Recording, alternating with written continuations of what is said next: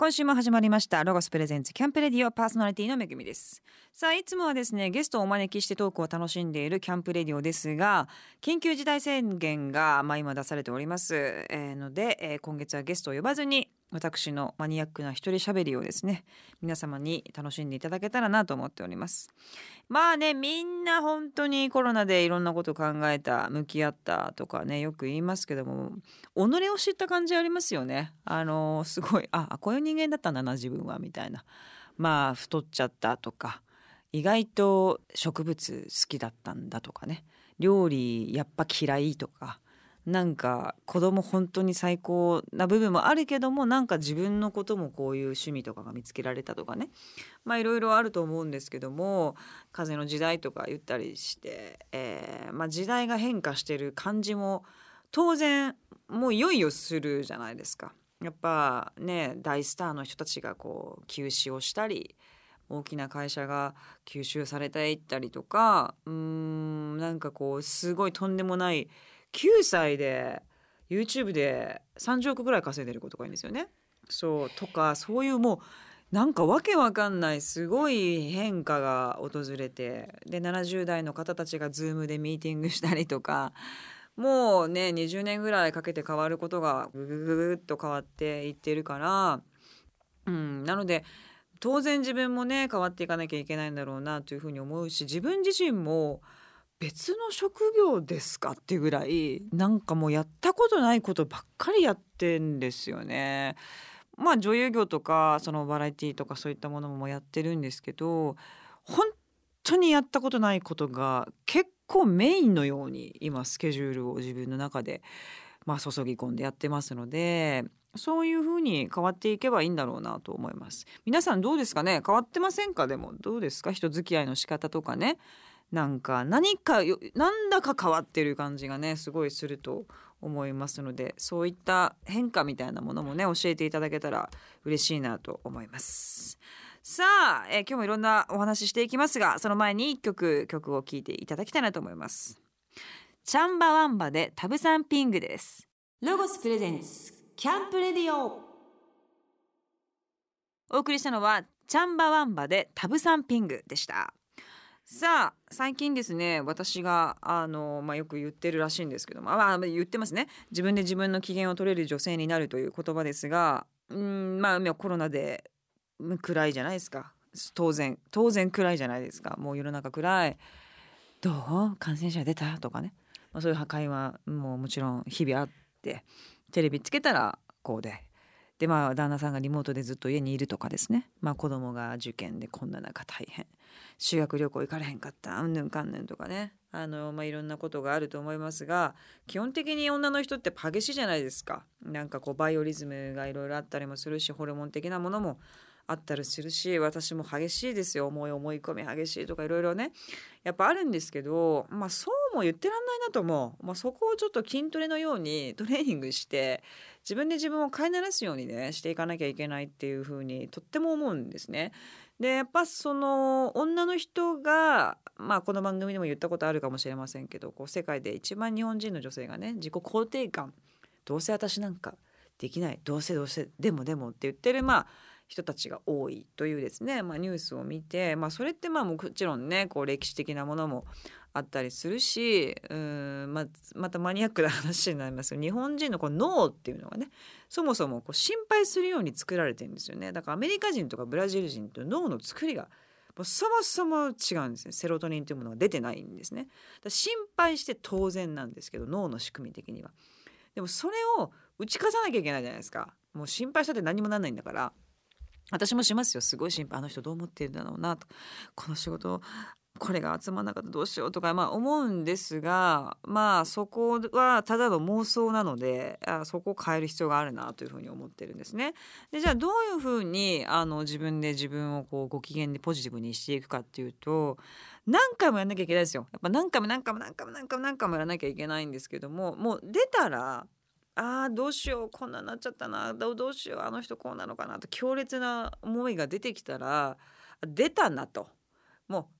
いつものやつ出ちゃってんなって思うと客観視できてるっていうことなんですって脳にとってね。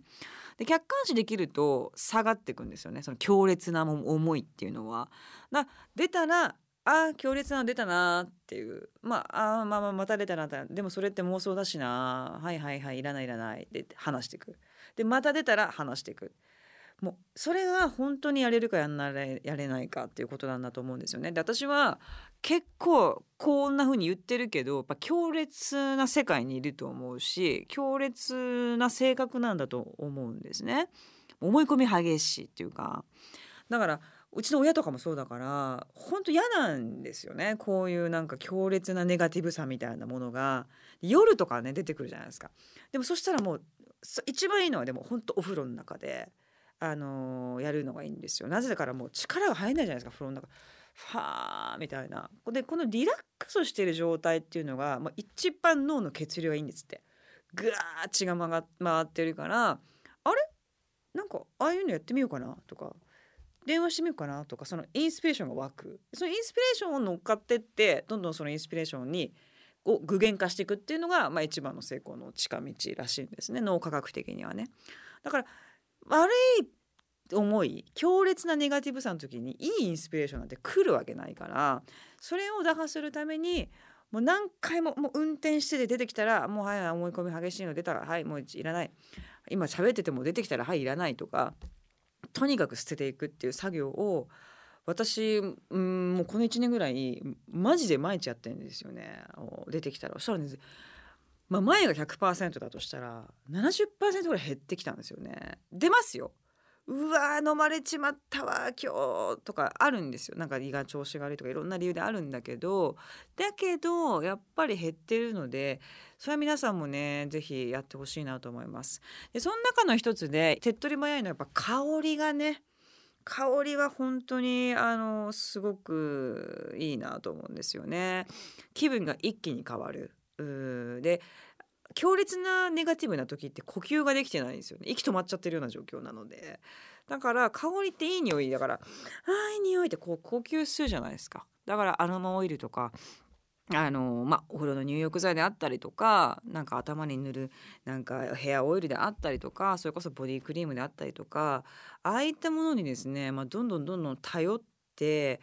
はい匂いって深呼吸してそれを一日何回も振りかけるんですよもう自分に。もう私も撮影中何回も振りかけて「はい匂いあもうはい気分変えよう休憩中に気分変えよう」っつってで音楽聴いてプワーとかしてそれぼーっとするのもすごいいいなと最近思ってるのでなんかそのアイテムをね自分の中で音楽聴くのがいいお風呂に入るのがいいとか誰だって何だってできることを私の場合これで随分気分変わるなっていうのをねもういい加減見つけた方がいいと思うんですよね。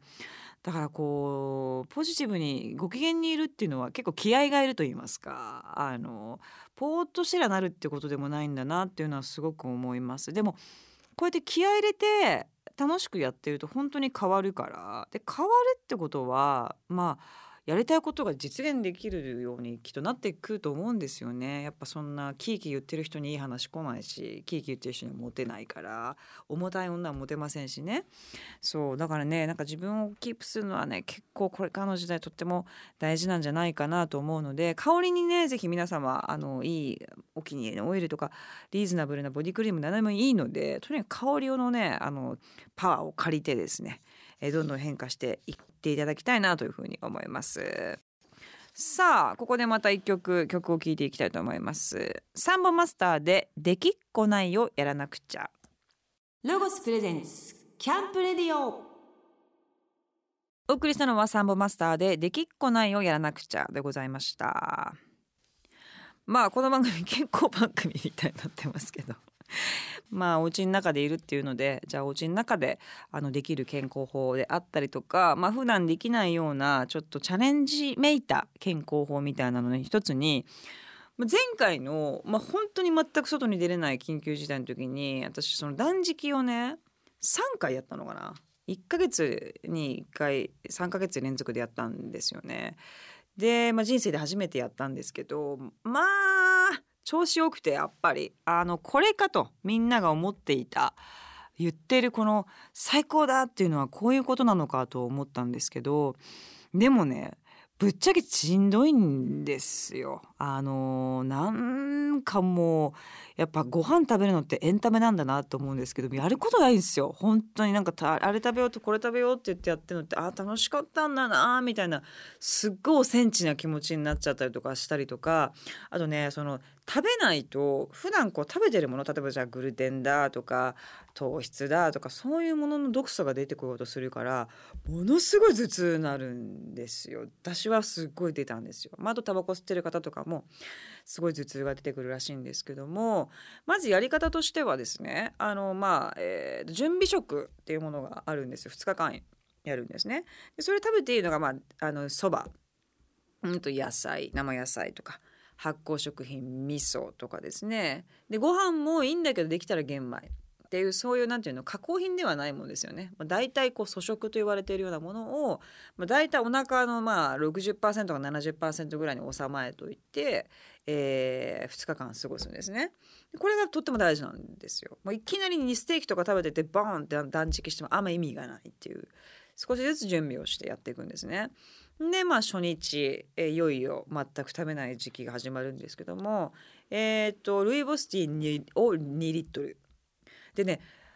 あの酵素ドリンクいいんですけどまずいんですよ本当テンション下がっちゃうから。最近ねやってあこれ良かったなと思うのはね具のない味噌汁。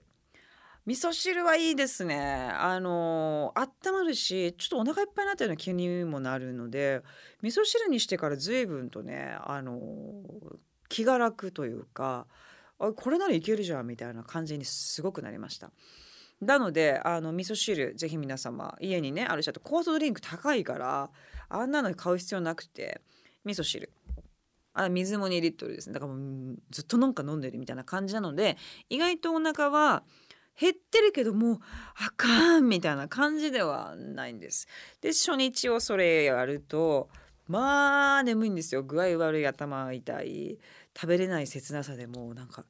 うーみたいな感じになっちゃうんですね。まあそれ初日そうなる人多くて。で2日目からあらなんか平気かもみたいな。なんかちょっと気分いいかもみたいになって、えー、で2日目のね私ちょっとご褒美的に甘酒なんか飲んじゃったりして。アルコール入ってませんからね。あったかい甘酒夜ご飯にしたりとかするとうわ美味しいみたいな。あまあ美味しいみたいになって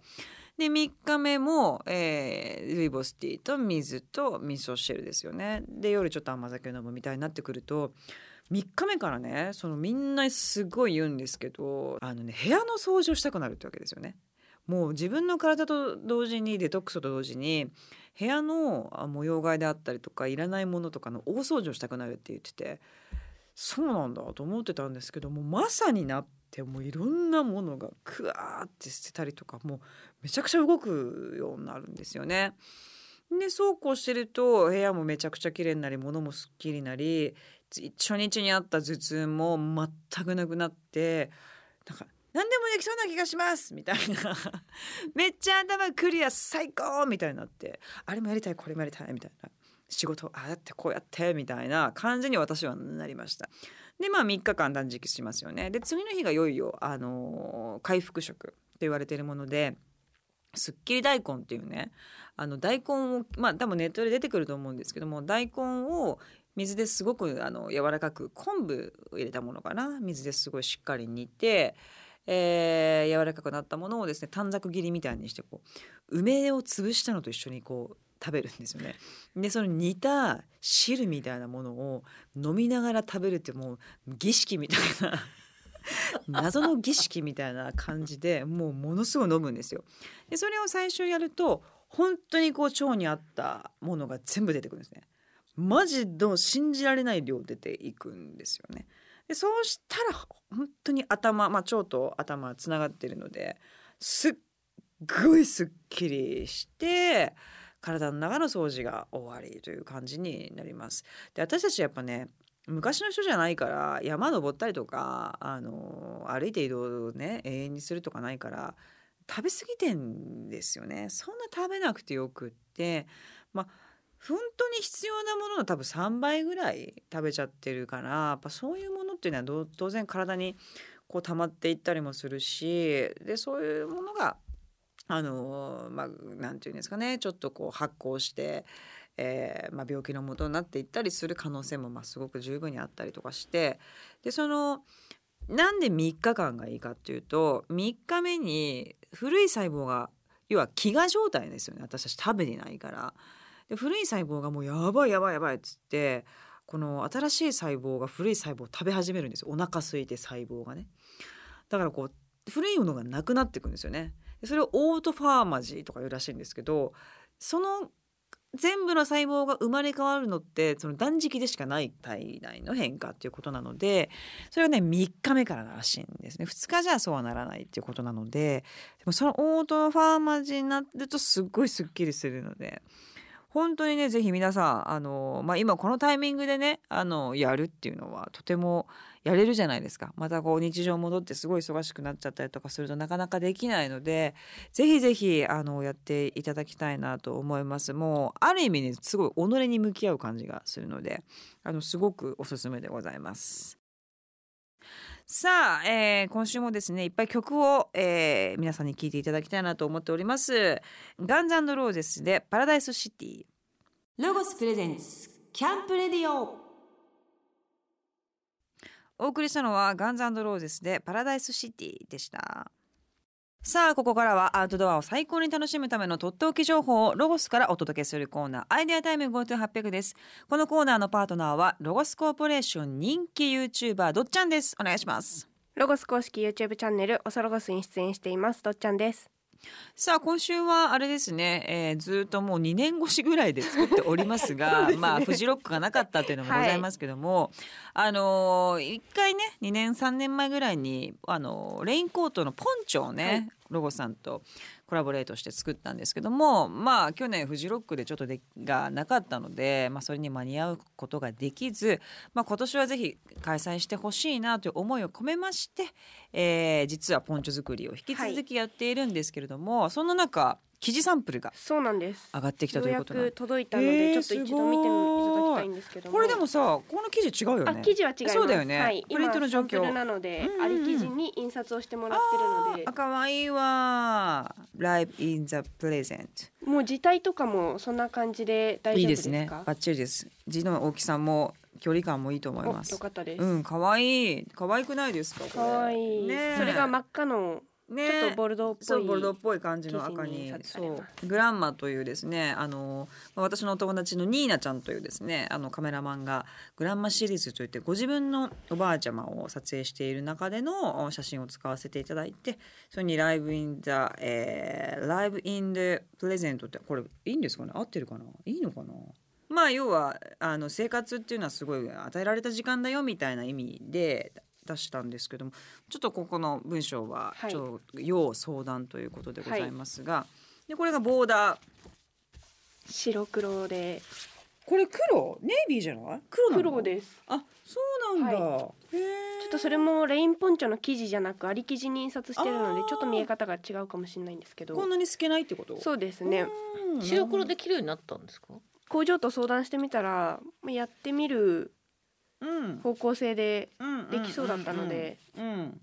可愛い。可愛いですよね,、シンプルな感じで。で形が変わったんだよね。そうなんですよ、前の工場がちょっとうん。ロゴスの都合上使えなくて今ロゴスで販売しているポンチョの形にその柄を載せるような。ロゴはロゴも今日お持ちしたんですけどシンプルなこうボックスの中にエンジョイアウティングのロゴスのロゴが入ってこれるどこに入るんでしたっけ？のがこう胸のところに入れようかなと思ってるんですけどなんか希望ありますか？どあこに？変えられるんですか、はい、あ本当？そしたらあの胸というよりも首のところでどうなんでしたっけ？以前前やったのはこの首の風の近くのところです、ね。そう。以前と同じようなイメージがいいんですけども、それでも可能ですか？はい大丈あ夫です。でちょっと若干一回りちっちゃくとかできるのかちっちゃくちょっと聞いてみます、なうん、はい。ダメだったらダメでいいんですけどとりあえずこれで、うんうんうん。あの首元のこの辺のちょっと右左左かな？左。うん左の首元で前回みたいな配置に見えるようなイメージの部分ではい。つけていただきたいなと思います。わかりました。ボーダーもこれいい感じ。可愛いと思います。でこの総総柄のサはい。ーフがある、サーフ柄。これさでかすぎるよねちょっと。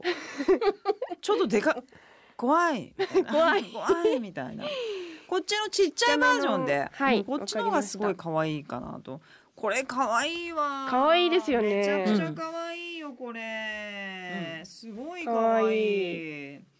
えぜひぜひこれ欲しいわ。色も結構しっかり出たので、この色いいですねこのブルー。なんか若干ちょっとこうヴィンテージうん、うなん感じが、うん古着っぽい感じがして。すごいしっかり色出たね。そうなんですよ。細かいこのヤシの木のう黒とオレンジのんところ多分本番も結構それに近い形で出ると思うので。素晴らしいです可愛いです。楽しみ。今年はフジロックね。そうなんですよね。開催されるといいですな、はい。ぜひじゃあこの調子で。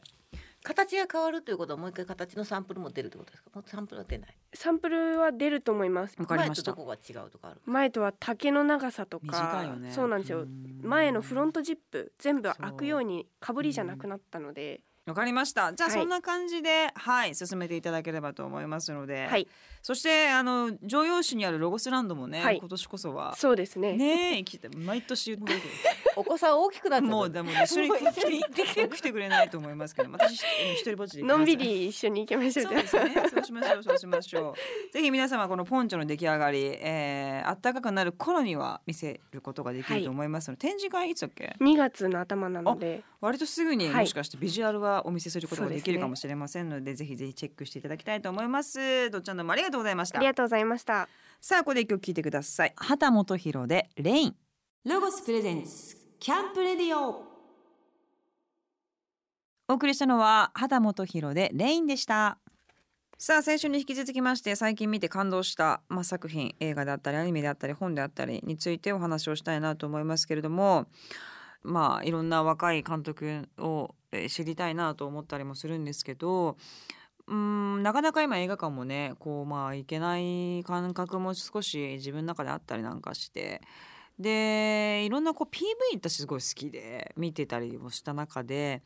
あのキングヌーのね「ザ・ホールっていう PV があるんですよ皆さん知ってます？すっごいんですよ。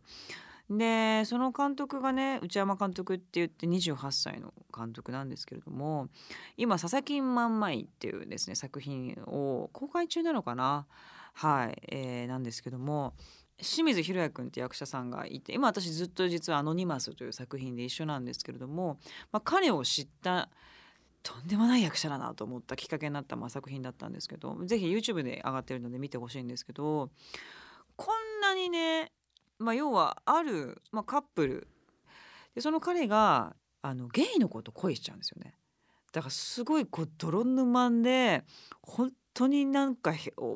暗くて悲しい話なんですがそれをある意味 PV ってセリフがないわけじゃないですか。曲はずっと流れてるけどそれだけでこんなに人をねこう感情的にさせるんだっていうのがお見事だったんですよ。でもう本当にいや私こんなの出れたらもう結構もう満足かなっていうぐらい絵がとにかく絵がかっこいいけど内容がなんか伴ってないとか、まあ、どっちかだったりするっていうのがなんかなかなか自分の中ではまああったりするんですけど、まあ、この作品に関してはねなんて素敵な絵なのとかなんて心情的な、うん、描き方をするのとこセリフがないのにねで細かい目の動きとかをこんなにかっこよく切り取れるんだっていうのがすごくあってしかも内容が PV でこんなにね複雑なテーマをやるってあんまないじゃないですか。それをこうキングヌーっていう今ね要はドメジャーなアーティストの PV でやってるってなんかいろんなこう奇跡とクリエイティブさがすごいハマっててなんかねすごい面白いなと思ってるんですよね。で28歳の才能でしょ？だから最近ね本当にこういろいろ私ももう39になってもう今年40ですけど30代前半の人とか20代後半の人のこう何ニューエイジ感なんかひょうひょうとしてるんだけど天才感みたいなものをすごい感じてていやもうすごい。で今一緒にやってるプロデューサーの方たちも32とか3とかだったりとかして、まあ、彼らがもうなんか抑揚はないですよ。やってらっしゃいみたいな感じじゃないんだけどひょうひょうとしてんだけどすごいこう熱があってあっという間に形にしていっちゃうような人たちがすごくたくさんいるので何かが変わってきてる感じがねすごいするんですよね。で彼らが何がいいっていうのはなんかフットワーク彼やっちゃいましょうよみたいな。なんかどこどこの何々が間が入って事務所がどうでとかなんかそういうものが私たちの中でやっぱルールとしてあったんですけどそういうものがね本当全くない全くなくはないんですけどやりますみたいななんかそのスピード感とそんなテーマやっちゃうんすか？みたいなそのサプライズ感と才能のある感じが新しい世代だなとすっごい痛感してるんですね。だそこにもう一生懸命ついていかなきゃなというふうに思っておりますがまあそんなあの今の時代を代表するようなあ、まあ、方たちの中の一人であります。内山監督の「キングヌーのザ・ホール」もねぜひいやこれはね本当にすごい PV ですよ。ぜひ見ていただきたいなと思います。まあ、映画もねまた見たりなんかしたら皆様にお伝えしますし本であったりとかいろんな、えー、心が動いた作品またお伝えしたいと思います。さあここでまた一曲聴いてください。ナイル・ホーランでノージャッジメント。ロゴスプレゼンツキャンプレディオお送りしたのはナイル・ホーランでノージャッジメントでした。さあ今週もそろそろ終わりの時間がやってまいりました。まあ外食がねほんと最近できないじゃないですか。なのでまあ焼肉とか、まあ、お寿司とかもね割とそうですけども最近こうできないからやりたいみたいなことがあるとスタッフさんがおっしゃってましたけども。もう私はあのこのテイクアウトをあの店がみたいなね もう最近そうなっちゃっててあそこがテイクアウトだってみたいなものに若干ハマってましてあのなんかもう何ヶ月待ちとかね。なんかそういうところがこうことごとくというか軒並みテイクアウトしてくださってるのでだって昔焼肉のあの肉を生で買うだなんてことができたかってできてないわけでだから私もね焼肉すっごい食べたいなと思うんですよね。だから近所に私がすごいいつも行っている焼肉屋さんってすごい美味しいところがあってそこがもうあの焼肉お肉であったりタンであったりいろんなお肉とかあのそこのスープもね自分家で鍋持ってってスープ やったりとかなんかちょっとアメリカ人の人ってテイクアウトするじゃないですか。あの感覚がちょっと日本もすごいなってきたりとかして焼肉もねしょっちゅう家でやってでなんか家でやるとこうそんなになんか店だとあんなに食べれたのに家だと食べれないわっていうかちょうどいい感じになるというか冷麺もね頼めないわけですから冷麺までいかないこの程よさみたいなことであったりとかあとこの間も1年予約取れない焼き鳥屋に当日テイクアウト電話したらもう全然大丈夫ですよみたいな感じだったから マジっすかみたいな感じでテイクアウトしてでテイクアウトだと急に安いじゃないですか飲んだりしないから。だから私が思ってるイメージの本当に3分の1ぐらいの値段でテイクアウトで焼き鳥頼んでで自分でサラダとかやったりとかお漬物とか好きなお漬物とかなんかやってで美容ワイン最近ハマってんであのナチュラルワインみたいなとかでやってもう結構私家の中で満足しながらレモンサワーのレモンなんか凍らしてみたりとかして いろいろなんか凍らしバージョンなんとかバージョンみたいな感じでですねやってみたりとかしてすごいテイクアウトだわって思ってますね。最近ねえー、っとウニしゃぶをタレとか野菜とかサイドのお刺身とかすごく全部もうひとしきりこう全部セットになっててでそれを自分家でやるんですよね。それがもう美味しくて。なるほどもうなんかタッパーとかそういうことではなくてもう自分家の器でやっぱ食事ってそのなんか器じゃないですか。コーヒーだってなんで紙コップよりもマグカップの美味しいとかなんかそういうことだったりもするじゃないですか。そこうまいなと思ったのは自分家であの少し手をかけてやってくださいでも中身は全部用意しますみたいなスタイルでウニしゃぶウニで取っただしみたいな黄色いつゆみたいなのに、うんと、豚の薄いやつだったりとかそういうのをしゃぶしゃぶして食べるみたいな感じなんですけどめちゃくちゃ美味しかったです。なのであの、まあ、ネガティブなこともねもちろんあるんですけど今だからこそ食べれる名店の味みたいなね ぜひ皆様もね食べてで家だったらそんなもうコースでうーみたいなことにもならないので好きなお酒と好きななんかサイドメニューは自分で用意してちょっとこれテイクアウトするみたいなのはね若干っていうかもう私の中でこうスタンダードになりつつあるようなね感じがするんですけどもぜひ皆様もやってみていてはいかがでしょうか？さあというわけでですね今週も私が自由気ままにお話しするキャンプレディオでございましたがまあ本当にねあの統一性のない話題で皆さん 大丈夫。ついてこれてるついてこれてはないと思うんですよ。でもまあまあしょうがないです。40年生きてるとねだんだんマニアックになってきちゃうとね申し訳ございません。まあ1個2個これなら取り入れてやってもいいかみたいなものをですね感じながら聞いていただけたら嬉しいと思います。まあ早くね暖かくなってうんもう何のマスクなしで公園とか行ってあのビール飲みながら歩くみたいな。そういうことしたいなと思ったりしますしあと海外行きたいなとかダメだって言われたら行きたくなるもんでね旅行行きたいなとかなりますがまあ行けるようになりますから必ずね。大体こうスペイン風邪もベストも3年ぐらいで収束してるみたいなのでね。まあそんなようなスケジューリングでねまあのんびり行けたらいいなと思います。さあ、えーこのキャンプレディオ。番組の過去の放送はホームページから聞くことができます。こちらもチェックしてみてください。2月のウェブマガジン月刊ロゴスはオソロゴスとのコラボ企画です。日光にある天然水にこだわった氷の蔵元でできた氷をロゴスのクーラーボックスに入れてオソロゴスの2人にお届けです。